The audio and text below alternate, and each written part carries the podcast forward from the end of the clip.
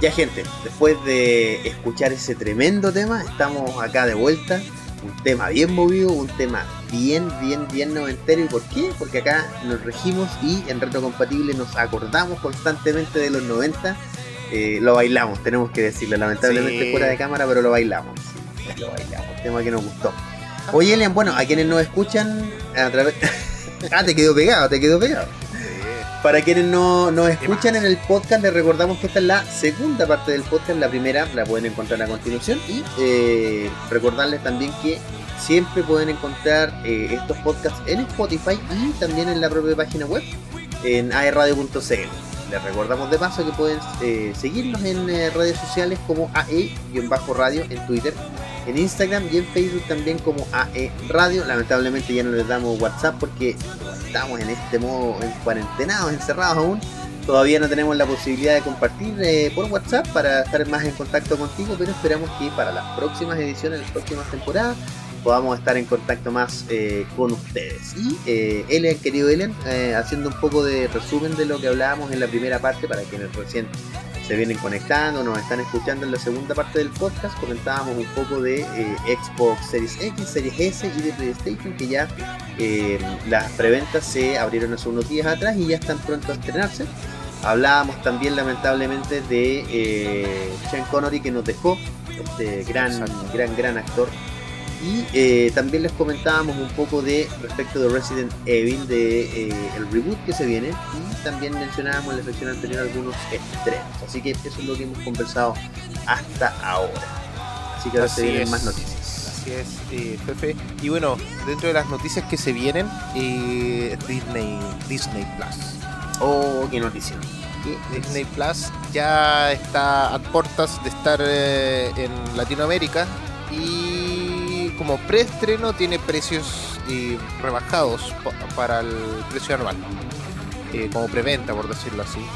Y nosotros queremos, estamos buscando a una persona que nos apoye para poder, porque Sí, ¿cuántos? sí. creo que son cuatro pantallas que tiene. Exacto. eh, De manera simultánea. Exacto. Entonces, eh, si tú te quieres unir a nosotros, háblanos en nuestras redes sociales. Soy Alien Rock en Instagram. Eh, Fefe, Fefe con F, si no me equivoco. F con F, F con F, exactamente. Así que en Instagram, así que para que nos busquen ahí y si quieres ser parte de nuestra camarada de Disney Plus. Porque los precios, si bien el, la- el pre-lanzamiento está más barato, aún sigue siendo un precio alto para una plataforma de streaming. ¿Y por qué lo decimos? Bueno, en Argentina, en Brasil, todos tienen varios precios, pero no interesa que en Chile. En Chile el precio mensual va a ser de 6.500 y el anual va a ser 64.900 pesos. ¿Ya? Pero como preventa o pre-lanzamiento va a ser 54.900 pesos, si no me equivoco, el, la- Sí, la- exacto. el anual. Entonces, Y es un piso bien atractivo. Sí. Son 10 lucas menos para el anual y bastante bueno. O sea, te pagáis una vez, te despreocupáis todo el año. Eso, eso es lo interesante. Y se vienen con harto estreno y sobre todo con eh, Wanda and Vision. O Vis- sí, Exactamente, Vision. WandaVision. Sí, Sí. no, Wanda, Wan- no, WandaVision. Acuérdate que quedó completo como WandaVision. ¿Te acuerdas que Sí, hablábamos ah, de, que sale como unas antenitas de la tele y salía como. Sí. Sí, sí. Bueno, a mí la verdad es que yo espero harto este servicio streaming por eh, la razón que tú decías también de Mandalorian o el Mandaloriano. Ya estrenó segunda temporada, está estrenando capítulos todas las semanas. Yo estoy, mira, no quiero verlo de manera pirata solo para disfrutarlo en- sabiendo que pagué por un servicio que es bueno. Eh, pero sí, sí, se vienen tremendas series. Mira, acá mismo otra serie que, me, que había leído ayer que estrenaba tráiler. Eh, Es bien divertido porque el tráiler mismo Disney Plus le puso el, eh, un oficial official trailer o el, el, y no, el no oficial pero oficial tráiler de la serie de X-Men de los 90. ¿Te acuerdas de esta serie de animación, Elian? De... Ya, va a estar completísima, va a estar completísima, completísima. Eh, ahí ya está confirmado. ¿Estará remasterizada o algo así? Me parece que no. Me Ya. parece que no está Bueno remasterizada. saber ese es eso igual. es el problema. Sí. Saber, sí, sí, sí. eh, un Está, poco cómo- está, reescala- está reescalada, creo, por lo que viene el trailer, está reescalada. Y eso para que se vea bien en, eh, en 4K, pero eh, lamentablemente sigue teniendo las barritas al lado, no, no hay una remasterización Ah, que sería bueno, hermoso verla remasterizada, sería Claro, hermoso. pero bueno, ahí vamos a estar viéndola. Yo creo que voy a dedicarme a verla eh, cuando encontremos a nuestro tercero o cuarto integrante de Disney Plus. Exacto, exactamente. Y bueno, dentro de otras noticias, se confirma quién va a ser eh, la próxima agente 007 de la saga. Ojo aquí que esto es distinto, ya, ya no es. eh, eh, Daniel Craig va a dejar el, el legado de James Bond y va a ser y va a pasar a la primera mujer James Bond, por decirlo así. La primera Sí, mujer sí, sí, 007. Y hay, hay Eh, toda una polémica al respecto también, Ellen, porque es una mujer de colores, una mujer de raza negra. Sí. Entonces hay mucha discusión al respecto. Ella está muy empoderada de su, de su papel, pero hay toda una discusión ahí. Ha producido hate en internet. Bueno, todo produce hate en internet. Pero, también. pero piensen esto, ¿por qué produce? No es como, no voy a justificar el hate porque no, no es bueno nunca, pero es el hecho de que el agente 007 siempre ha sido un británico, si no me equivoco. Hombre, exacto, un Hombre. hombre O británico. sea, hombre, partiendo por el nombre que es James Bond, se siente que es más para hombres.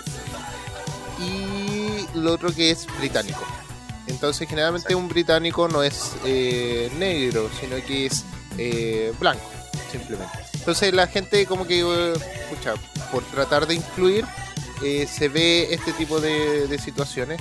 Y aquí se ve doble, pues, o sea, que es como que fuese mujer y que después que sea negra en, ese sentido. Pero, eh, no sé, a mí no me molesta eh, en, ese, sen- en ese aspecto. Creo que es una película que se puede tener. Me hubiera gustado más como un como un paralelo, no algo eh, como que ella tome el nombre de, de la gente 007, pero como para poder tenerlo ahí. Sí, yo creo que la gente, yo creo que la gente se enoja mucho por alguna, por eh, son demasiado sensibles. eh, no olvidemos que simplemente es una película. Sí.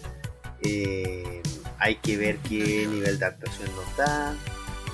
Recordemos que el whitewashing, que es algo que, es algo que se viene produciendo hace tiempo, y hay personajes con los que, por ejemplo, hemos, creo que lo mencionábamos un par de capítulos atrás, eh, Nick Fury en los cómics fue eh, blanco por mucho tiempo hasta que en los Ultimates lo hacen negro, nadie reclamó y cuando apareció el, el nuestro Nick Fury en el universo cinematográfico de Marvel, al ser un actor tan carismático y a la gente no tener ningún Nick Fury antes, tener un Nick Fury de los 90 que fue David Hasselhoff, un asco de película. eh, yo creo que nadie la conocía, o muy poca gente la conoció, por eso es que no estaban, no estaban acostumbrados a esto. Eh, realmente yo creo que Pero la gente podría haber sido eh, sobre reacciona David. Hasselhoff eh, ahora sería bueno tenerlo como un Nick Fury. Ahora, como ahora. eh, sí, como en la aparición del multiverso Sí, sería interesante sí, verlo. sí, sí, sí, que retomara su papel y bueno, oye, no hemos Pero dicho bueno, el nombre de la actriz digo- eh, que va a ser 007, que es la Shanna Lynch, si no me equivoco, se pronunciará. Exactamente, la Chano, sí, la Chano Lynch. Ella bien, tiene raíces africanas, su nombre, ella de hecho ella cuando fue seleccionada para el papel, eh, comentaba con orgullo el ser la primera, el ser la primera mujer, pero le parecía una, un desafío interesante ser la primera mujer o persona de color que interpretar y que ella sabía que el hate Sí. se venía. O sea, ella estaba segura. Es que- Ella no, ella partió sabiendo que iba a ser un problema este, este papel. Así es. Y bueno, pasando a otras noticias y también sobre mujeres, es eh, Thor Love and Thunder. ¿Qué nos puedes decir sobre Oh, el- su nueva protagonista, Jane Foster? Mira, eh, con respecto a la película Love and Thunder, hay dos noticias importantes que tenemos que mencionar. La primera es que el actor que interpreta a uno de los Batman o al Batman favorito de específicamente Sí. de Alien va a llegar como eh, un, eh, un villano a la película y él ya está grabando escenas que hace más o menos dos o tres semanas ya para eh, ¿te acuerdas del nombre Alien? Eh, del actor, siempre Christian Bale. el nombre. Sí, Christian Bale Estoy bien con los lo nombres ideas. para contarles. Sí, muy bien, muy bien. Y lo otro es que eh, se da algunos detalles de eh, Jane Foster. Eh, recordemos que este papel está siendo interpretado por Natalie Portman. Y eh, hay dos cosas que ya se mencionaron y que se están adelantando, ya que se toman directamente del cómic. Y el primero es que el personaje de Jane Foster va a estar peleando con el cáncer, ¿ya?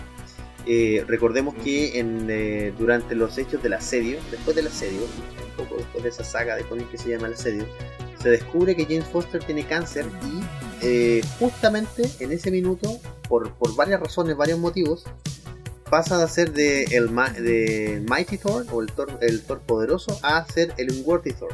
¿Eso qué significa? Que ya no es eh, digno o pasa a ser Thor el indigno del martillo, por lo tanto el martillo necesita buscar un nuevo eh, personaje, un nuevo portador para ser el, nuevo dios del trueno, porque pasa a ser Thor, pierde, pierde su nombre de Thor. Y eh, en este caso, gracias al martillo. de hecho, en los cómics, después ya Thor, el Thor original, no lo llaman Thor, lo llaman Odinson. hijo de Odin nomás. Exactamente.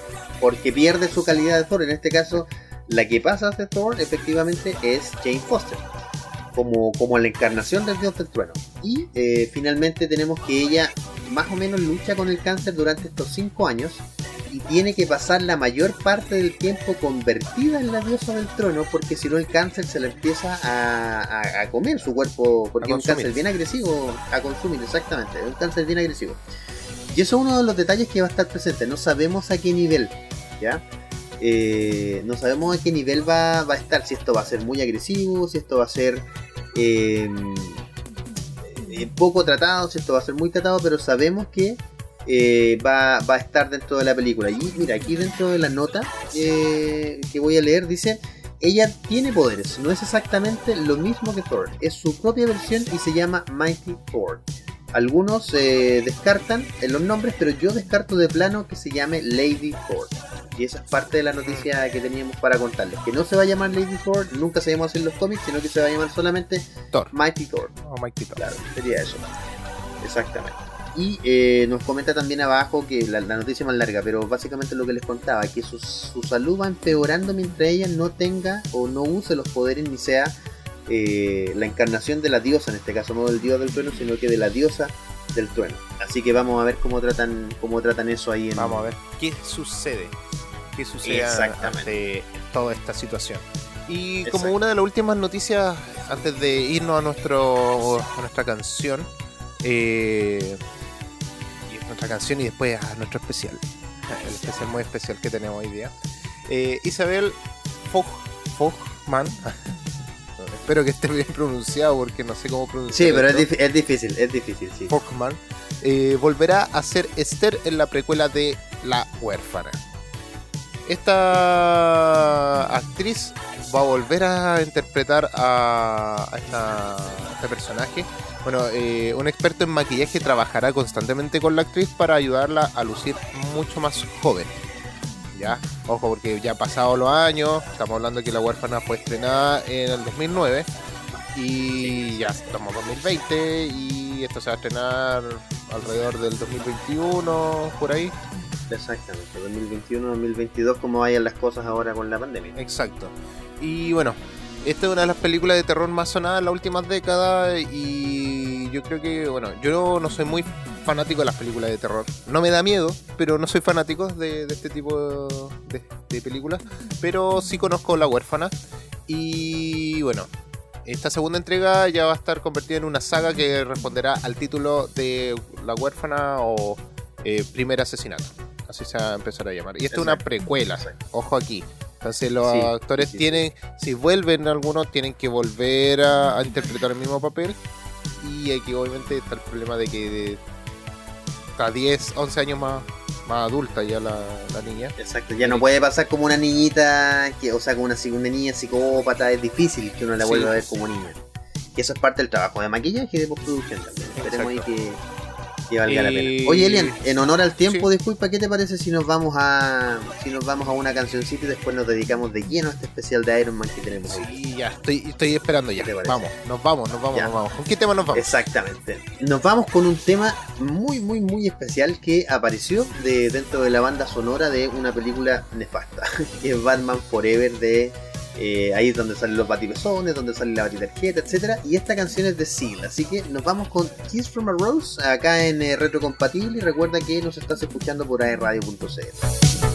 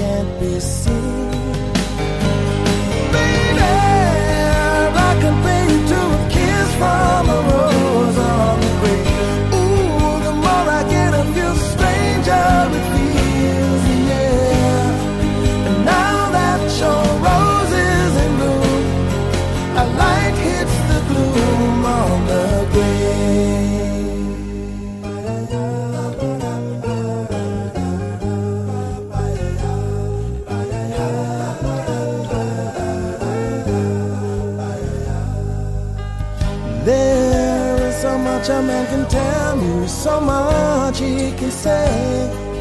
You remain my power, my pleasure, my pain, baby.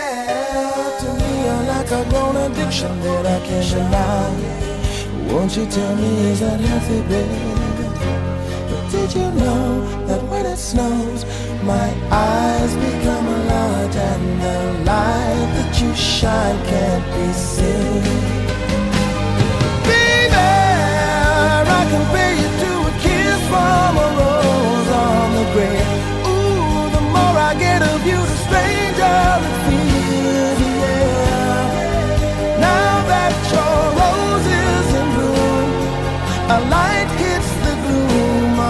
away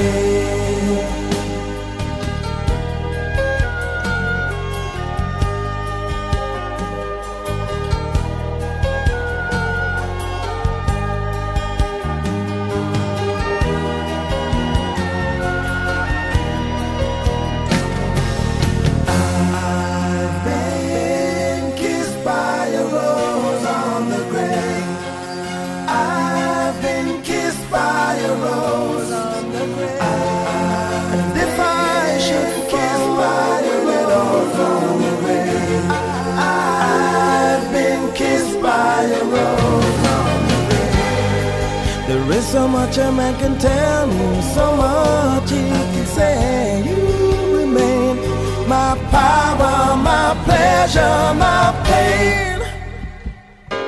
To me, you're like a grown addiction that I can't deny. Now, won't you tell me, is that healthy, baby? But did you know that when it snows, my eyes become large and the light that you shine can't be seen?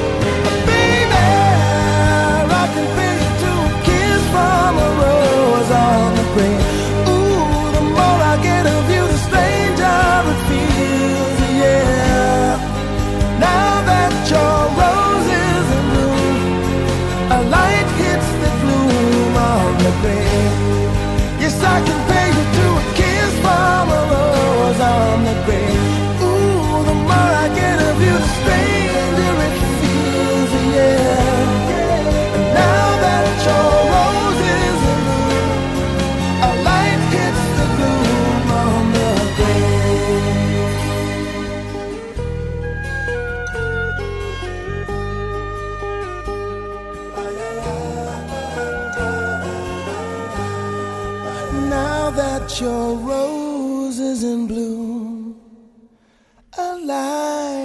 it's the glue on the grave.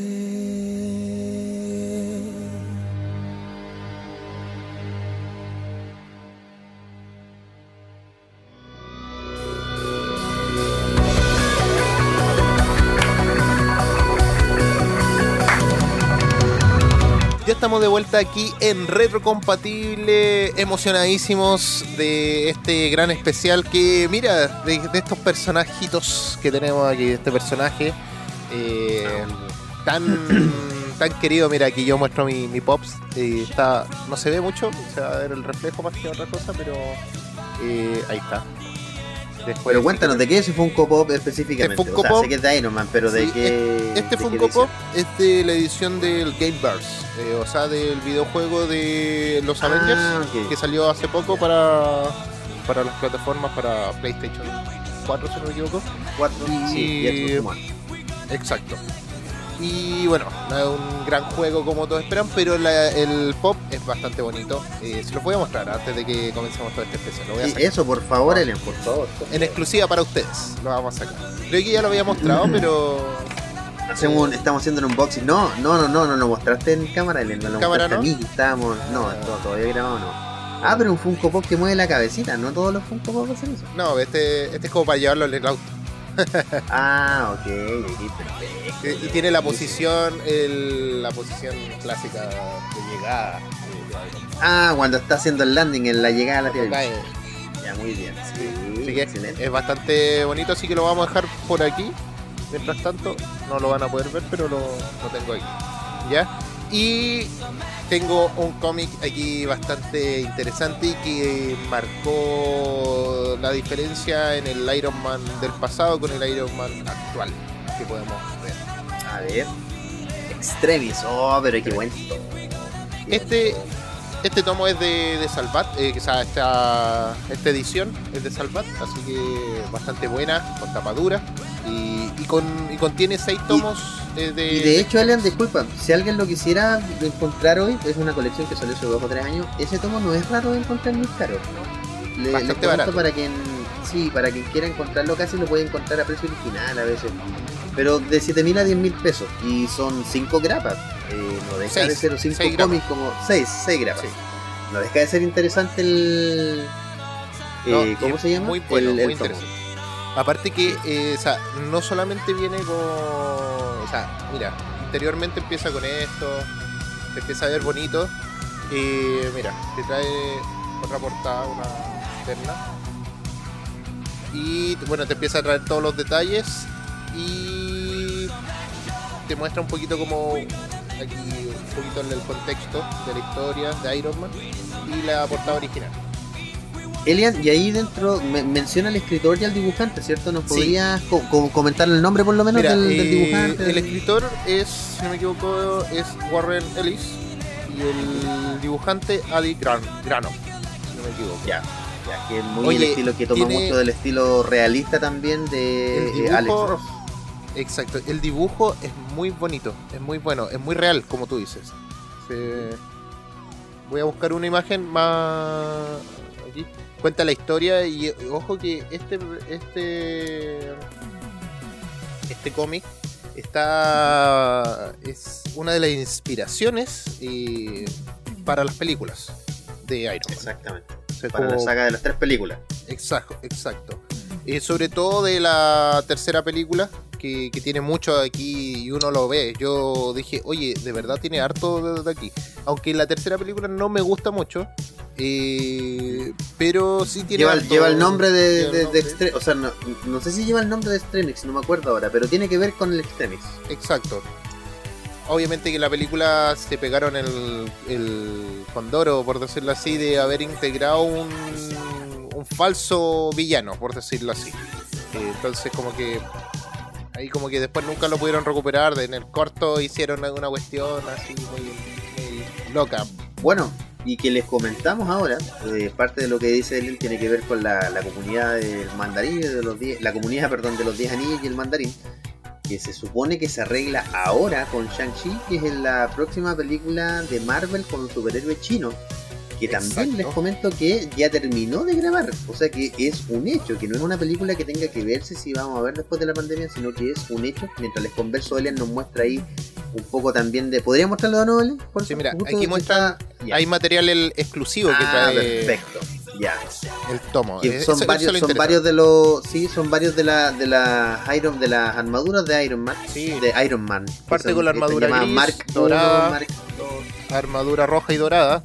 Eh, está también, bueno, el asunto es que va diciendo quiénes son los que la dibujaron y quién la, Ah, ok. di- quién la diseñaron.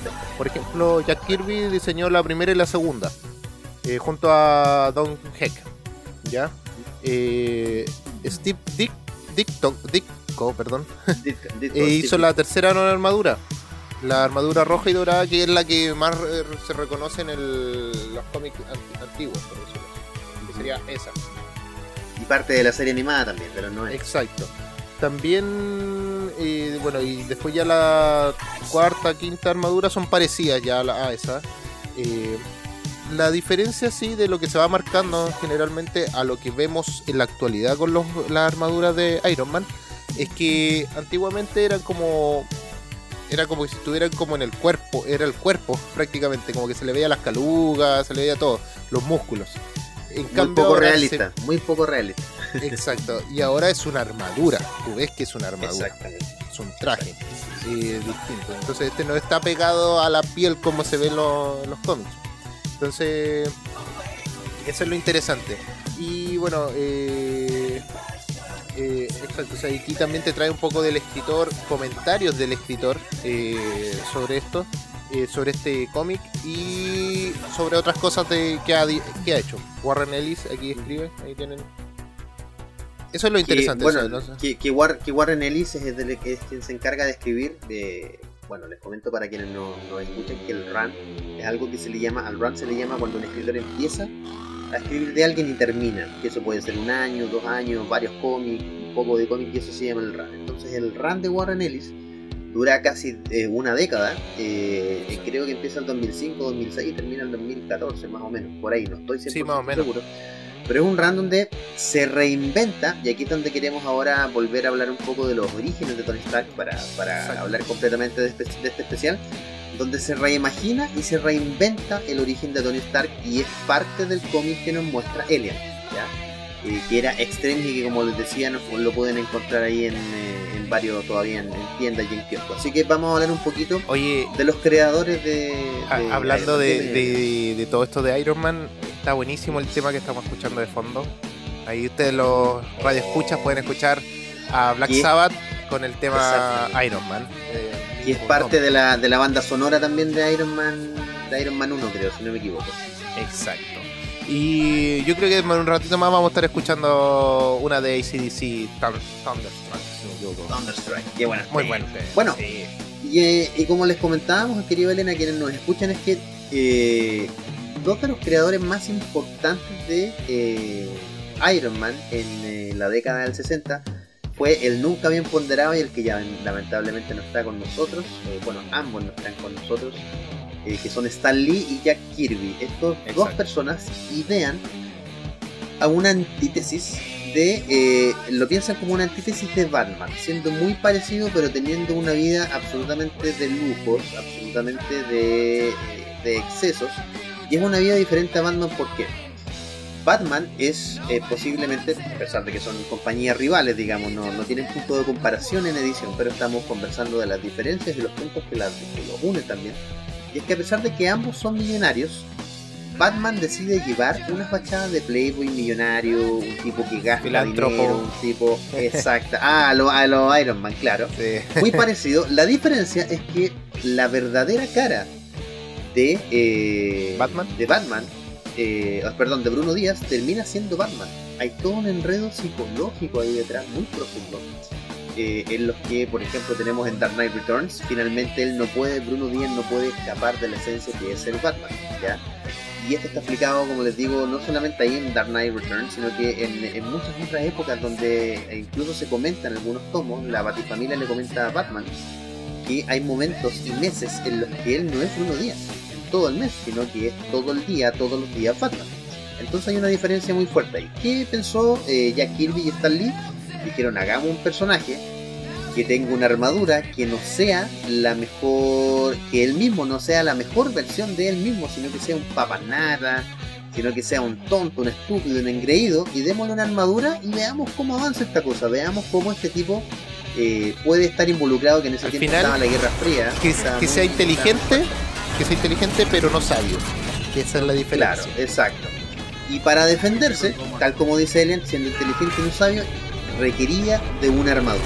Y es así como eh, finalmente terminan enfundando en esta armadura a Iron Man, eh, Tony Stark, en, en un inicio. Y al principio él era una persona bien pesada, bien pedante, bien, bien molesta. De hecho, él le dice a los Estados Unidos que él es parte de la guerra, pero le vende armas, pero no era como en la película que se muestra. Yo sé que hablamos de la película y no del cómic en sí, porque yo sé que está en la retina de muchas personas, eh, también siendo la primera del UMC o del universo o del UCM en español, del universo cinematográfico de Marvel.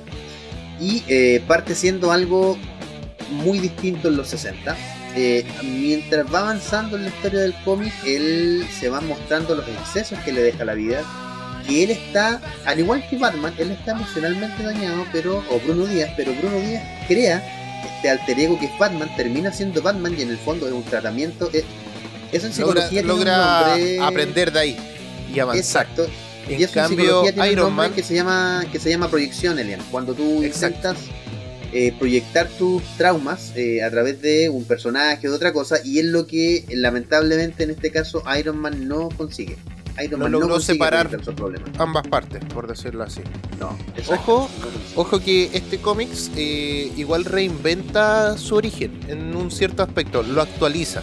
Eh, porque en una parte del cómic eh, muestran el inicio como, un- como a modo de recuerdo, por decirlo así, eh, de cuando construye su primera armadura, esta armadura gris, que en el cine también la pudimos ver, eh, cuando lo secuestran y todo, y que tiene que armar un reactor o algo, porque eh, si no las partículas que de la explosión le llegan al corazón y todo, todo el las, asunto. metra- las metrallas. Metralla, Las metrallas. exacto.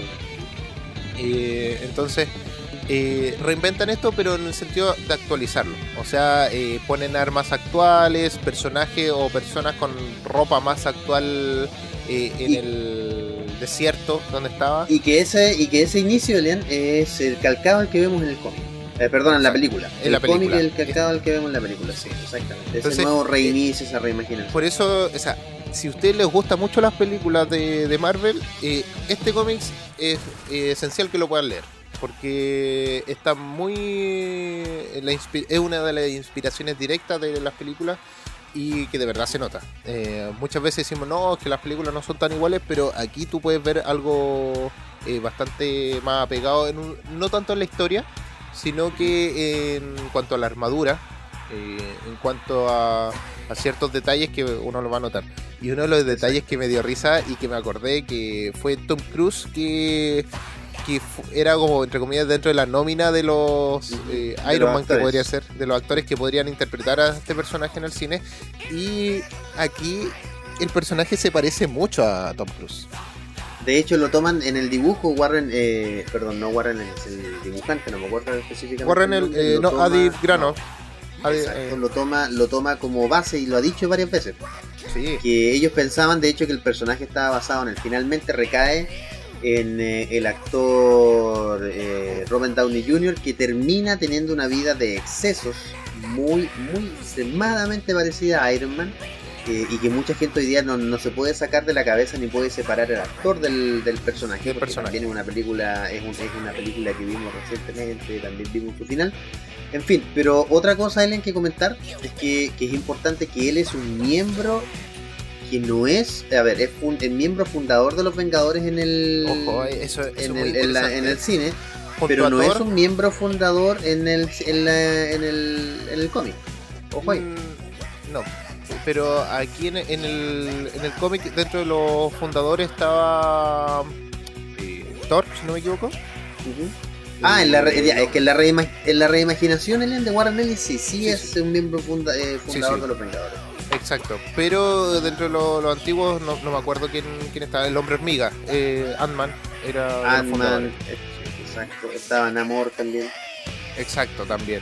Cosa que todavía no vemos en el- la pantalla, en ninguna de las pantallas chicas ni la pantalla grande a Namor. Todavía Probablemente no en Black Panther 2 lo podamos ver. Y bueno, este es un personaje bastante interesante. Es que cuando los- tú analizas a Iron Man, tú no te puedes identificar con él. Como un ser humano normal, uno podría decir, sí, yo podría crear alguna armadura o algo. Mm, En parte no, porque Claro, no tenemos sí, sí, la- sí. la- una inteligencia, entre comillas, como superior a la que tiene, como la muestran a Tony Stark. Pero eh, sí te puedes identificar tal vez con los problemas emocionales. Que ahí está la- uno, el y- asunto. y uno, uno de, los, de los más grandes problemas que ha tenido Iron Man en su vida es eh, pelear contra sí mismo. Ya recordemos Y la que relación con su padre. su padre, y yo justamente iba para allá, justamente, justamente la relación con su padre y su madre eh, fue muy conflictiva. Recordemos que Iron Man viene de un linaje eh, de donde si básicamente no el papá no era un superhéroe, era una especie de héroe nacional. ¿ya? Eh, eran tiempos Claro. en donde la guerra era bien vista, era eh, tenía cierta repercusión social. Esto también se ve en el cine. eh, parte de esta historia y de este alejamiento de, su papá, una persona emocionalmente lejana, pero que sí quería a su hijo. Y es algo que se desarrolla con el tiempo. Y uno de los problemas más grandes, como les decía, es que Tony Stark, antes de ser Iron Man, tiene que pelear consigo mismo. Y uno de los cómics que probablemente más profundo de Iron Man, y yo me atrevería a decir, sin profundizar, sin, sin hacer un mayor análisis, de Marvel, es eh, Demon in a Battle o El Demonio en la Botella, ya que es un cómic que dentro de la misma saga de Marvel Salvat también lo pueden encontrar. Y se llama Demonio en la Botella ¿por qué? porque Iron Man tiene que pelear contra su alcoholismo. Que recordemos que este era un cómic de los final, mitad de los 70, principios de los 80, fue bastante polémico. Los cómics eran novelas gráficas o historietas para niños, no eran, no tenían un alto contenido adulto y fue muy polémico por lo mismo y es un tema bastante interesante porque Tony Stark es algo que finalmente de- eh, resuelve en ese cómic pero que tiene que luchar después durante toda su vida. Ya, en Reimaginaciones, por ejemplo, en el universo Ultimate él no es alcohólico pero bebe, eh, bebe con regularidad, algo que también se ve... Bueno, es que el, el cine estaba mucho basado en los Ultimates. Eh, Exacto. pero en el universo regular de Marvel él tiene un problema serio. eh, hay una portada, ojalá, ojalá Patito si es que la puede poner por ahí. Eh, hay una portada que es icónica del demonio en la botella donde sale él mirándose un espejo y sale efectivamente con una botella y, y mientras se mira el espejo, que es lo que nosotros vemos, él se mira en la botella. Pues demacrado, con un aspecto muy eh, lamentablemente. Y, y ojo que por- aquí, bueno, igual, insisto, en este cómic muestra también ese aspecto, pero no de eh, ya como nombrando que sí, yo ya no estoy tomando, una cosa así. Exacto, exacto. Entonces, como Porque que, es parte, eh, ¿bebes? se hace- se ha- No. esa historia, esa historia, Lean, eh, Demonio en la botella se hace canon durante el tiempo. Sí, ¿ya? Eso es lo interesante de esta, de esta película. Perdón, de, esta, de este cómic, eh, específicamente de lo que pasa. Eh, otro cómic, Elian, ya en honor al tiempo, ya nos queda un ratito, que a mí me gustaría eh, mencionarles, es un cómic que dibujó eh, Geraldo Borges, que. Eh, él es un dibujante brasileño que está radicado en Chile y el, el cómic es, eh, se llama, que es del último run de eh, este dibujante, que se llama La Última Tentación de Tony Stark. Ya, les voy a mostrar la portada, yo la tengo firmada por él. Ahí sí. Hermoso. La última tentación, la última tentación de Tony Stark. Y la verdad es que aquí Tony Stark viaja en el tiempo y llega al pasado. eh, y tiene que eh, solucionar sus temas con este tipo de tecnología. Y la última tentación de Tony Stark lo pueden encontrar también en Comixology, lo pueden encontrar eh, muy barato porque es una grapa, eh, es una doble grapa, pero casi se cuenta como una, solo un, son dos tomos en uno. Pero la verdad es que es una historia que no es autoconclusiva, es más larga, pero se puede leer sin saber el resto de la historia. Y es una historia bastante interesante y aquí ven y se puede ver cómo Tony Stark tiene que aún lidiar con sus propias, tal como el nombre lo dice, muy descriptivo, con sus propias tentaciones. Recordemos que los héroes de Marvel son eh, personas, a diferencia de eh, DC que son casi dioses bajando a la. Tierra. Y Aquí otra la saga de realidad, por decirlo así. Exacta, exactamente. Y otra saga de cómics que a mí me gustaría recomendar es una que no es tan antigua, fíjate. Que por eso la quiero recomendar, que es El Vigía. En este caso yo la tengo en. Limited, que viene, que viene en cuatro tomos, y El Vigía se centra en él. Este personaje que finalmente lo hacen recorrer eh, la historia a través de. exactamente. A través de eh, las distintas etapas del cómic. Pero a mí me gusta mucho porque, fíjense, en bueno, no les puedo mostrar todas las portadas, es medio incómodo. Pero una de las portadas más icónicas es que salen básicamente lo- los del superhéroes más eh, conocidos de Marvel. Pero en este tomo, específicamente en el tomo 3, él toma especial relevancia porque él es que él calma a Sentry. Ya recordemos que Sentry se vuelve en un minuto muy loco, pero Por él lo calma y él le dice, exacto, exacto, y él le dice, ¿sabes qué, Sentry? Tienes que calmarte porque tienes que pelear, tienes que aprender a pelear contra, contra, contra tu otra parte, contra tu, contra tu otro lado, contra tu otro yo. Y él le dice, bueno, ¿y quién te da el derecho de decirme eso? Bueno, porque yo peleo todos los días con mi otro yo. Yo tengo que pelear con mi otro yo y ganarle. Eh, y es finalmente él es lo que vemos un poco en la finalización también del universo Marvel. Finalmente él es quien da su vida para salvar el universo. Y es algo que probablemente Tony Stark al principio no hubiese podido hacer. Eso, eso estaba fuera de toda de todo Sí. eso. Así que sí, Pero a mí me parece un personaje cine- muy muy bueno. En el cine igual vimos a Tony dar su vida varias veces, por decirlo así. Eh, vimos en Avengers 1 cuando toma la bomba y se va al espacio. Exactamente. Y eso ya iba a dar su vida, o sea, él estaba dicho, si no vuelvo, no Sí, vuelvo, por decirlo así. Exacto. Y que Y después así termina, acuérdate que termina con unas crisis de pánico bien fuertes, que son lo que Exacto. le donan Iron Man 3. Iron Man 3. Exacto. Y su Y- y relación, bueno, nos faltó un detalle importante, Len, disculpa, solamente para terminar, que ya creo que no nos vamos a alcanzar a conversar. Pero la relación de él con eh, Capitán América es lo que detona gran parte de la historia de los últimos 30 años.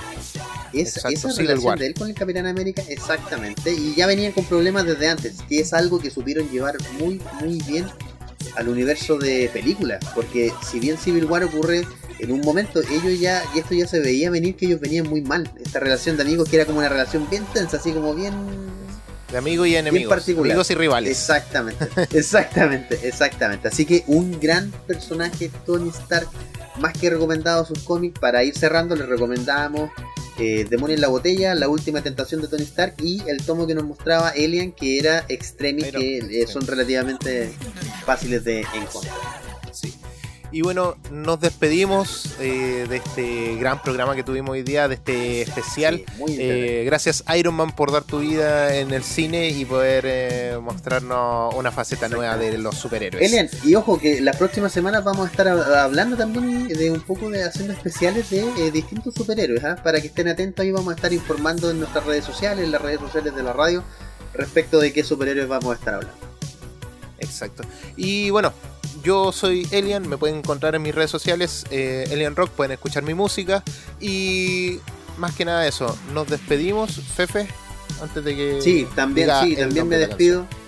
Por favor, síganme en Fefe con F. Estoy haciendo, todavía no, esta semana no los hice. Esta semana debo decir que estoy flojo, pero eh, con los tomos que ven ahí voy a empezar a hacer una, una documentación en internet. Lamentablemente no está bien documentado, así que voy a empezar a hablar de un par de, cosas de tomos chilenos, de cómics, de otros libros interesantes. Síganme Fefe con F. Nosotros nos vemos la próxima semana. No se olviden que pueden seguir la radio en todas las redes sociales, en Instagram como en Twitter como AE-radio y en todas las otras redes sociales como AE Radio. Así que yo me despido desde acá y nos vemos la próxima semana.